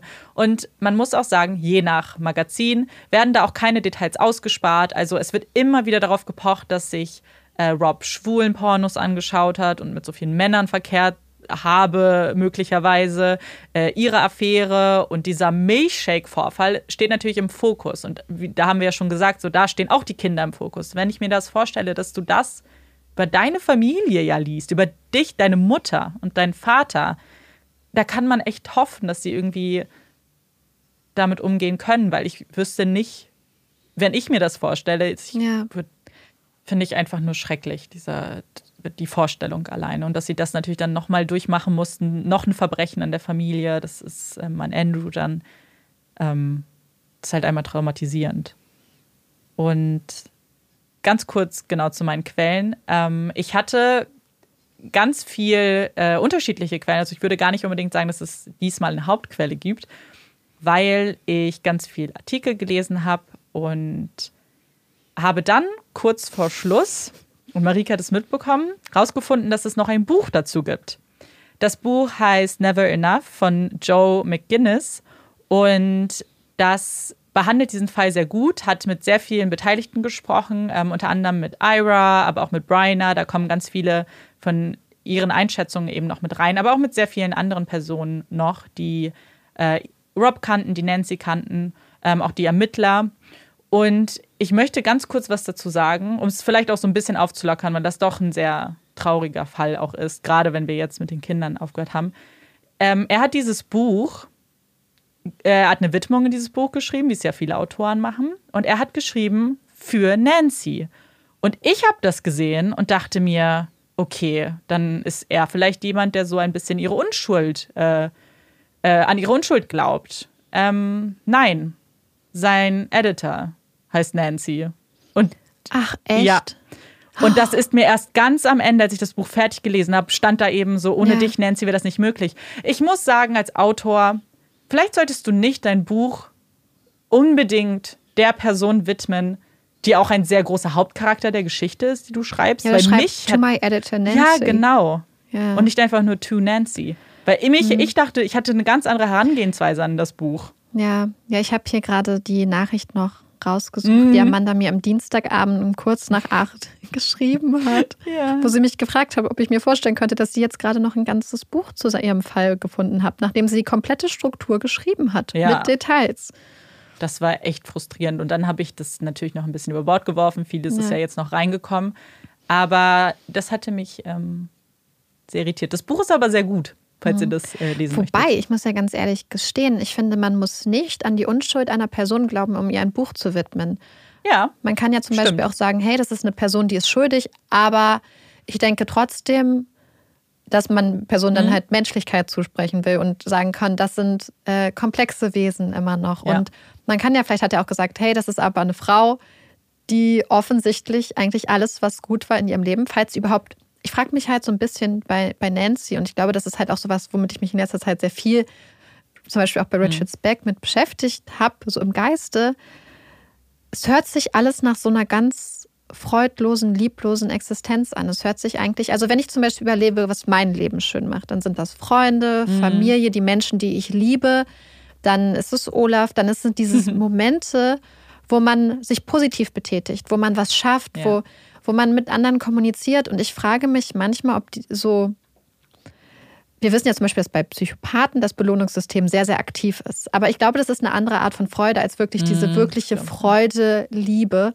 Und ich habe einfach das Gefühl, dass so Menschen, die dann so sehr teilweise destruktiv und so viel Cater teilweise sind, auch dann wirklich diese Freude dann empfinden und diese Liebe. Und das finde ich dann schon sehr das ist, glaube ich, was, was man wirklich mal sagen muss. Das tut mir persönlich so leid für diese Menschen, weil ich einfach, ich meine, wahrscheinlich, wenn man es nicht anders kennt, ja.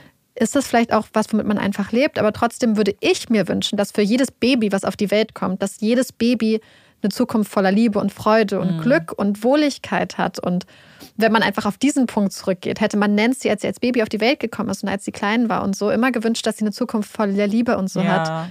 Und dann zu denken, dass diese kleinen Babys sich zu Menschen entwickeln, bei denen das nicht der Lebensinhalt zu sein scheint, das ist halt super traurig. Dann. Ja. So ein verschenktes Leben. So und das ist es. Es ist einfach nur traurig, weil das Leben, ja, wie du sagst, wenn man sich ihr Leben anschaut, stelle ich mir auch die Frage, wie oft hatte sie Momente, wo sie gesagt hätte, oh, ich bin wirklich glücklich gerade. Ja. Und, und, ich fühle mich geliebt und ich fühle ja. mich geborgen. Und das ist ja das, was ich, und selbst wenn man das in dem Moment nicht hat, kann man ja aber trotzdem immer noch dieses haben, selbst wenn man Menschen hilft mhm. oder, oder nett ist oder einfach mal zu so einem Nachbarn lächelt oder irgendwas ja. Kleines macht. Das sind ja auch Momente, die einen glücklich machen, so wirklich glücklich. Und ähm, ich glaube, das ja. ist so eine Sache, wo ich mich einfach ganz, ganz stark mit überlege aktuell. Ähm, und weil ich weiß nicht, du hast es bestimmt auch so früher als Kind hat man immer gedacht, die Bösen sind immer die Leute, die so einen ganzen Plan haben und mhm. die so mhm. viel Spaß haben am Böse sein und nee. die so ihr und je, je, älter ich werde und je mehr ich mich damit beschäftige, desto mehr empfinde ich einfach Mitleid.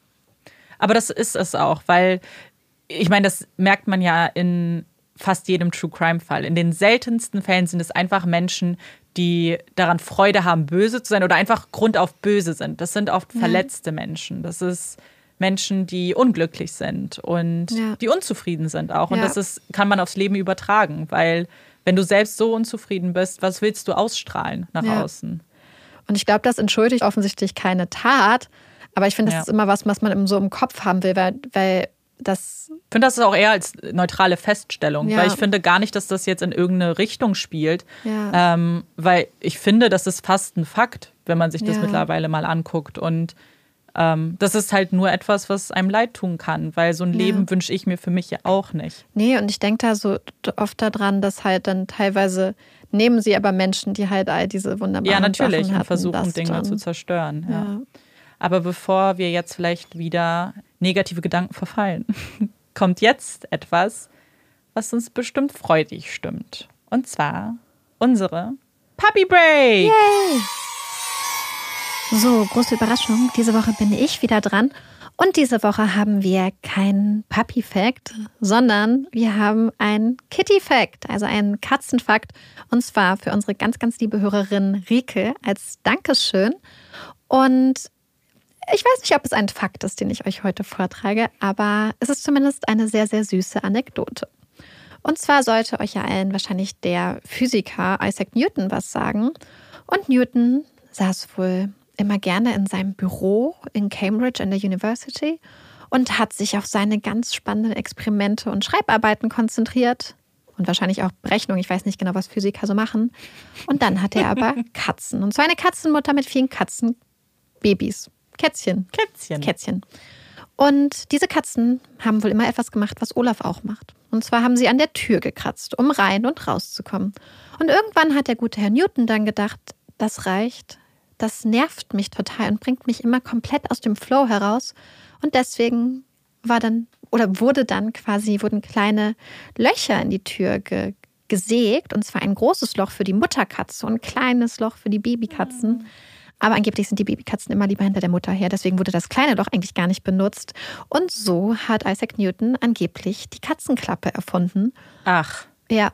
Wahnsinn. Das Man weiß nicht, ob es ob wahr ist. Es ist auf jeden Fall vielleicht, wie ich finde, eine sehr, sehr süße Anekdote. Ja. Und ich kann es voll verstehen, weil Olaf ist auch ein Kandidat, der denkt, dass wenn er an Sachen kratzt, sie magisch aufgehen. Und ich, ja, das macht er ähm, zum Beispiel beim Fahrstuhl. Und dann frage ich ja. mich immer, ob er denkt, wenn dann die Fahrstuhltür aufgeht, ja. ob er das war. Ja, also wenn man bei uns bei der Arbeit mit dem Fahrstuhl ja. fährt und der ist durchsichtig, das heißt, man merkt, wenn da halt anhalt und dann kurz bevor die Türen aufgehen, macht Olaf dann mit einer mhm. Pfote quasi da, wo die Tür sich dann öffnet und dann öffnet sie sich. Ja. Und genauso hat, denkt er manchmal, dass wenn er raus möchte, dann tapst er so gegen die Tür. Mhm. Gegen die Tür oder gegen, wir haben so ein Gitter, das er ähm, da quasi zwischen Schlafzimmer ja. und Wohnzimmer klappt er dagegen, wenn er da durch möchte. Und, äh, Süß. Ja. Aber deswegen fand ich das ganz niedlich, diese Geschichte mit dem Physiker, der sich eigentlich auf seine Arbeit konzentrieren mhm. musste und den ganzen süßen Katzen, die ihn ein bisschen davon abgehalten haben. Ich glaube, alle Hunde und Katzen und wahrscheinlich auch Kaninchenbesitzer, die gerade im Homeoffice sind, kennen die Situation nur allzu gut. Ja, und normalerweise würden an dieser Stelle jetzt die Hottakes und die Empfehlungen kommen. Aber wir machen das in dieser Folge ein bisschen anders. Ähm, wir sind nämlich, wir sind jetzt mal ganz ehrlich und transparent und real, wir sind so ein bisschen fertig gewesen, weil heute ein sehr aufregender Tag war. Warum, erzählen wir euch gleich noch. Und deswegen sind wir gerade, ähm, brauchten wir einen kleinen Motivationsschub und dachten uns, wir beantworten ein paar eurer Fragen. Wir haben bei Instagram gefragt, ähm, oder euch angeboten, uns Fragen zu stellen, wenn jemand Lust hat. Und wir haben ein paar coole bekommen. Wir haben uns jetzt fünf rausgesucht und die möchten wir jetzt beantworten. Genau, ähm, fangen wir mit der ersten Frage an, die uns ein paar Mal gestellt wurde und die wir total süß fanden und über die wir uns hm. mega gefreut haben. Und zwar wurden wir ein paar Mal gefragt, wie es uns eigentlich geht. Ja, super süß. Ja, ich finde das eigentlich voll die schöne Frage, weil ich glaube, das ist eine Frage, die manchmal so floskelhaft ist, aber ich glaube, wenn man sich die dann auch einfach mal ehrlich so nimmt, ist das eigentlich voll schön, einfach mal zu fragen, ja. so wie geht es euch? Und das fand ich irgendwie voll, es hat mich irgendwie voll gefreut. Ja, vor allem finde ich, sollte man diesen Reflex gut mhm. zu antworten. Auch mal unterdrücken. Ja, man sollte daran arbeiten, den ja. zu unterdrücken. Und ich glaube, das werden wir jetzt machen mit unserer ja. Antwort. Und uns geht es besser. ja, total. Wir hatten ja ähm, in Folge 66 so ein bisschen drüber geredet und so, ähm, was wir so ein bisschen für Probleme hatten und dass wir sehr erschöpft waren und so. Ja. Und dann ja auch uns mal eine Auszeit genommen. Das haben wir jetzt diesen Monat wieder gemacht, auch so ein bisschen projektbedingt. Und das ist so schön, einfach so durchatmen zu können ja. und uns, glaube ich, auch den Druck rauszunehmen. Ähm, und das ist eigentlich voll schön. Gleichzeitig war heute ein sehr schöner Tag, ein sehr aufregender Tag. Mhm, genau. Und wir sind jetzt gleichzeitig auch wieder im neuen Studio, was auch total schön ist. Und ich glaube, also mich hat es total motiviert, auch weil wir eigentlich eine ziemlich gute mhm. Woche eigentlich so hatten. Ja. Ähm, ja. Ja, total. Also es gibt, äh, die Pause macht es auf jeden Fall so einen Tag zu haben, wo man irgendwie äh, einfach mal nur Zeit für sich hat und ja. äh, nicht über Arbeit oder Podcast nachdenken muss oder beides. Äh, war ganz schön und hat uns sehr viel Energie. Wir haben unsere Batterien wieder aufgeladen. Wir haben sie auch äh, gut genutzt. ja, total. Heute deswegen wir sind zwar jetzt ein bisschen erschöpft, aber gar nicht jetzt im negativen Sinne. Es war ja. einfach sehr emotional, weil und damit kommen wir eigentlich zur, zur, nächsten, zur nächsten Frage. Frage. Und es hat jemand gefragt, bezugnehmend auf Fotos, die wir heute bei Instagram gepostet haben, was denn für ein Kamerateam heute mhm. bei uns war. Und wir waren heute nicht alleine bei der Aufnahme. Und zwar war das das ZDF das ja. uns begleitet hat für einen Beitrag rund um True Crime und einfach mal uns über die Schulter gucken wollten, was wir so machen. Und den Beitrag seht ihr nächste Woche Sonntag. Und beziehungsweise, wenn ihr es hört, ist es Sonntag, diese Woche ja. Sonntag. Aber wir werden das bei Instagram auch nochmal Ja, weil wir jetzt auch gerade nicht die Zeit genau mehr wissen. ja, Kopf. genau. Und ja. wir sagen euch dann nochmal Bescheid. Und deswegen waren wir aber natürlich sehr nervös, weil wir ja, kennen das ja überhaupt nicht. Ja, es sind ja immer nur wir, wir beiden irgendwie. Und wir haben noch nie, wir haben noch nie jemanden dabei gehabt. Ja, Einfach. ich habe gestern davon geträumt mhm. und hab, in meinem Traum habe ich Marike den Fall vorgelesen. Und Marike war ganz skeptisch in meinem Traum. Und das, also ihr seht schon, das hat mich dann sehr begleitet. Ja, und das ist irgendwie voll ungewohnt, weil ich glaube, gerade wenn man die ganze Zeit immer hinter der Kamera mhm. ist, also beziehungsweise wir sind ja nicht hinter der Kamera, aber wir haben ja normalerweise keine Kamera. Gibt, also genau. hinter Mikro quasi und nur spricht. Ja. Ich weiß noch, was für Hemmungen wir hatten, zum Beispiel unsere erste Selfie überhaupt mhm. bei Instagram hochzuladen und quasi so unsere Gesichter so ein ja. bisschen ins Licht zu gehen. Und jetzt ja. eine Kamera dabei zu haben, war wirklich richtig, richtig ungewohnt. Aber ja. es war ein sehr, sehr nettes Team. Es war total toll. Es hat auch sehr viel ja. Spaß gemacht. Also die Kamera irgendwann hat man ja komplett ja. Äh, vergessen. Ja, Amanda war da ein bisschen besser dran. Das stimmt nicht. Das stimmt nicht. Marike sagt das immer so. Das ja, ich, mir fällt das echt schwer. Ich habe so eine richtige, also ich, es gab Jahre, wo ich mich wirklich zum Beispiel überhaupt nicht habe fotografieren lassen, weil ich das so schlimm fand und ich mhm. da so eine krasse Aversion dagegen hatte. Und ich glaube, ja, das spüre ich einfach immer noch so ein bisschen. Wir werden Marike so lange in dieses eiskalte Wasser werfen, bis ja, es schön halt, warm ist. Ich sehe halt wirklich jedes Mal, wenn wir ein Selfie hochladen oder jetzt ja, auch so ein stimmt. Video, sehe ich das wirklich immer als ins kalte Wasser springen. Und jedes mhm. Mal springe ich über meinen Schatten und es fällt ja. mir jedes Mal ein bisschen leichter, muss ich gestehen. Aber das ist es. Das ist ja. der Prozess und äh, da kommen wir noch hin und wir haben keinen ja. Druck. Ja. Die nächste Frage. Ich habe sie abfotografiert. Ich muss sie Sehr schnell gut. suchen. Ups. Eine von uns vorbereitet. Ja, ich würde sagen, wir machen dann kurz nochmal mit einer Podcast-Frage mhm. weiter. Und zwar, wie viel kostet die Produktion eines Podcasts? So, ja. Das ist sehr interessant, weil das total podcast-spezifisch ist. Ähm, es ja. gibt zum Beispiel voll viele Angebote, also Programme, also was man braucht überhaupt mhm. erstmal, ist eigentlich gar nicht viel. Man braucht irgendwas, ein, irgendein Mikrofon, um den Ton aufzunehmen, dann braucht man ein Programm, um es zu editieren und dann braucht man ein Programm, um es hochzuladen. Genau. Aber all diese Sachen kriegt man theoretisch auch umsonst. Es gibt für eigentlich alles. Mikros eher schwierig, aber. Aber wir wissen auch von Leuten, die, glaube ich, sogar mit Handy teilweise am Anfang aufgenommen haben. Das stimmt. Ja, oder mit, ähm, mit, wie nennt man das, mit Headset beispielsweise. Ja. Also je nachdem, welche Qualität es haben soll, kann man ja. es sehr, sehr günstig machen. Genau, ich glaube, da geht es um den eigenen Anspruch und wofür man ja. das machen möchte. Und deswegen ist es immer schwierig, da so Zahlen zu nennen. Ähm, ja wir selber hatten, was zum Beispiel dann die Mikros irgendwann anging, natürlich einen relativ hohen Anspruch. Weil wir halt ja mit professionellen genau. Mikros gestartet sind, mit sehr, sehr teuren und haben uns jetzt welche ja. geholt, die sehr viel günstiger tatsächlich sind, ja. als die, mit denen wir gestartet sind, die aber nicht so gut zu uns gepasst haben. Genau, also die, die wir jetzt haben. Ich meine, ihr seht sie ja dann auch auf den Fotos ja. immer. Ähm, die sind sehr, sehr gut für das, ja. was wir wollten. Ähm, und da muss man dann einfach eben schauen, was man selber ja. möchte. Aber es gibt auch super, zum Beispiel für Twitch haben wir ein ganz tolles Mikro, was, ja, glaube ich, 50 Euro 50 nur gekostet Euro hat. Und dann, wir haben zum Beispiel, wir benutzen zum Schneiden ein recht teures Programm, was aber auch sehr ähm, viele Facetten hat, was eigentlich für Musikproduktion ist und Vocal Editing und so. Braucht man aber alles nicht. Es gibt auch ganz tolle Programme, die umsonst sind. Wir laden zum Beispiel unseren Podcast über so einen Host genau. hoch was ungefähr 25 Euro, glaube ich, im Monat, Im Monat hm. kostet. Aber es gibt da auch welche, über die man das umsonst machen kann. Ja. Also eigentlich Podcasten erstmal, solange man eine Idee hat und ja. Bock und so, kann es recht günstig sein. Ich glaube, wofür wir Geld ausgeben, ist zum Beispiel viel Bücher. Also mhm. wir holen ja immer ja. Bücher, Zeitungsabonnements, ähm, wie gesagt, unsere Hosts und all diese Sachen. Also bei uns kommt da schon was zusammen einfach. Ja. Aber ähm, es geht auch sehr, sehr, sehr, sehr günstig. Genau. So, nächste Frage. Habt ihr außer Crime noch andere Hobbys? Ich bin froh, dass ich überhaupt Crime habe. Davor hatte ich gar kein Hobby. Das finde ich witzig, weil wir wissen alle, dass Amanda mindestens eine Leidenschaft das hat. Das stimmt. Und vor allem, weißt du, warum ich das jetzt sage? Ja. Weil ich mir nicht eingestehe, dass das immer alles so Hobbys sind. Weil mhm. ich, ähm, also jetzt, wenn ich darüber nachdenke, ich spiele, ja. Also ich bin ein ähm, Soccer-Girl. Ein Soccer-Girl, könnte man sagen. Das heißt, das ist schon ein Hobby, was ich aber nie als solches wahrgenommen habe. Und eigentlich kann ich auch sagen, dass Make-up auch mein Hobby ist. Weil ich mich sehr oft sehr intensiv damit beschäftige und auch vor meinem Spiegel stehe und mich manchmal einfach so schminke. Ich finde, dass das absolut als Hobby anerkannt ja. werden muss, beziehungsweise als Kunst. Ja, soweit bin ich noch nicht. Ich aber ich finde, aber wir haben jetzt zum Beispiel ganz viele Hörer und Hörerinnen, die ja. krass krasse Make-up-Skills ja, haben. Und das ist mhm. offensichtlich das Kunst. Das ist Kunst, absolut. Und ich meine, ob man jetzt auf einem Canvas malt oder im Gesicht, ja. ich. Ja, ja, das ja. sehe ich, da unterschreibe ich komplett. Also, das ja. sind, glaube ich, so die zwei Hobbys, die ich direkt anführen könnte. Ja. Was sind deine Hobbys? Ich meine, das ist jetzt keine große Überraschung, mhm. glaube ich. Ich lese einfach unglaublich gerne. Was? Ja, Surprise. Nee, das, das Surprise. Ja. Aktuell ähm, die ganzen äh, Fantasy-Bücher, die uns äh, empfohlen wurden. Sehr, sehr gut. Ähm, ja. Ansonsten, Olaf ist kein Hobby, Olaf ist halt einfach mein Buddy, aber ich, sonst ist mein Hobby halt zum Beispiel spazieren gehen und da ist halt Olaf immer dabei. Dein Hobby ist auch Fortbildung. Wie?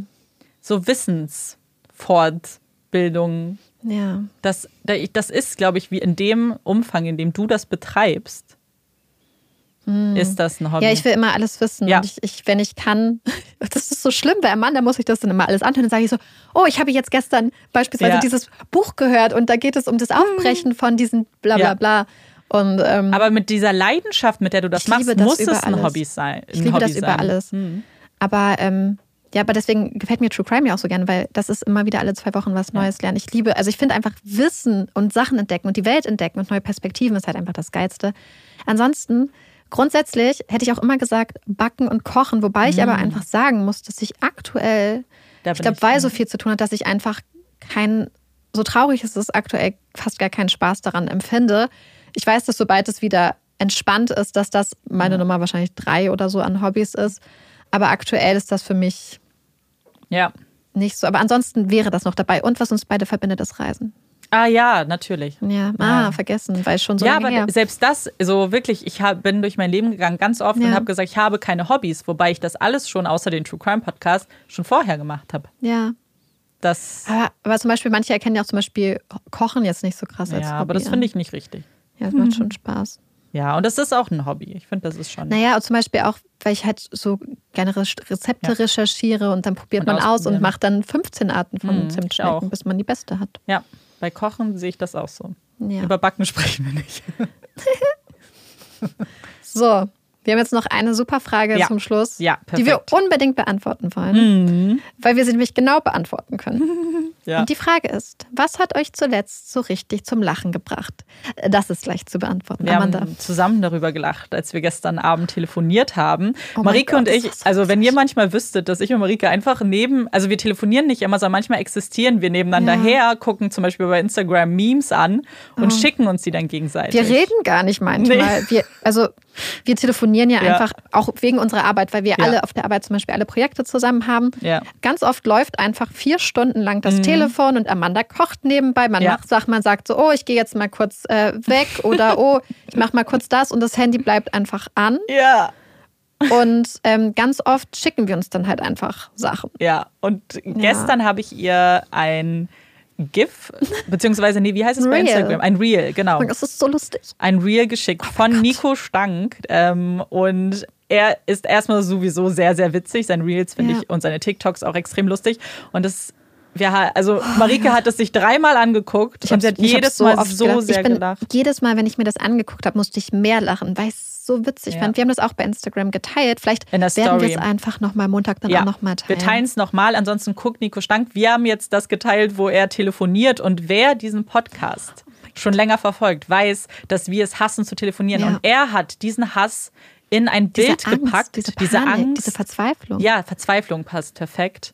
Äh, in ein Reel gepackt und perfekt äh, das äh, nach außen getragen, was wir vermitteln wollten. Mit Tränen in den Augen, diese ja. Panik, diese Stimme, die irgendwie ja. gefühlt drei Oktaven Quietsch höher ist. Ja. Und dann dieses, mit, oh, das ist so witzig. Ja, super und witzig. Ähm, ja, wir haben richtig gelacht. Und ich meine, die meisten zum Beispiel kennen ja Amandas super süße Lache.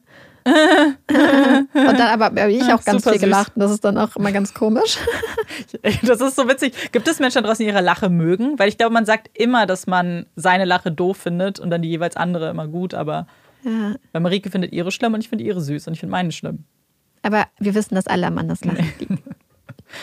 ah, auf jeden Fall haben ja. wir da sehr, sehr doll gelacht. Also ja. guckt es euch jetzt sofort an. Das ist, sehr das lustig. müsst ihr machen. Also für die Leute, die nicht gerne telefonieren. Genau. Und sonst guckt euch die anderen. Ihr findet eins, was ihr auch lustig findet, wo, ja, wo ihr euch verstanden fühlt. Und schreibt ja. uns auf jeden Fall. Wir möchten damit aber eigentlich die Folge auch abschließen, würde ich sagen. Ja. Sie ist länger geworden als gedacht. Ja, aber es geht. Es ist, ist, ist noch, noch, im okay. Rahmen. Es ist noch im Rahmen. Und wir hoffen, sie hat euch gefallen. Ja. Und ihr hört uns auch beim nächsten Mal wieder zu. Ich bin Amanda. Ich bin Marike. Und das ist Puppies in Crime. Tschüss.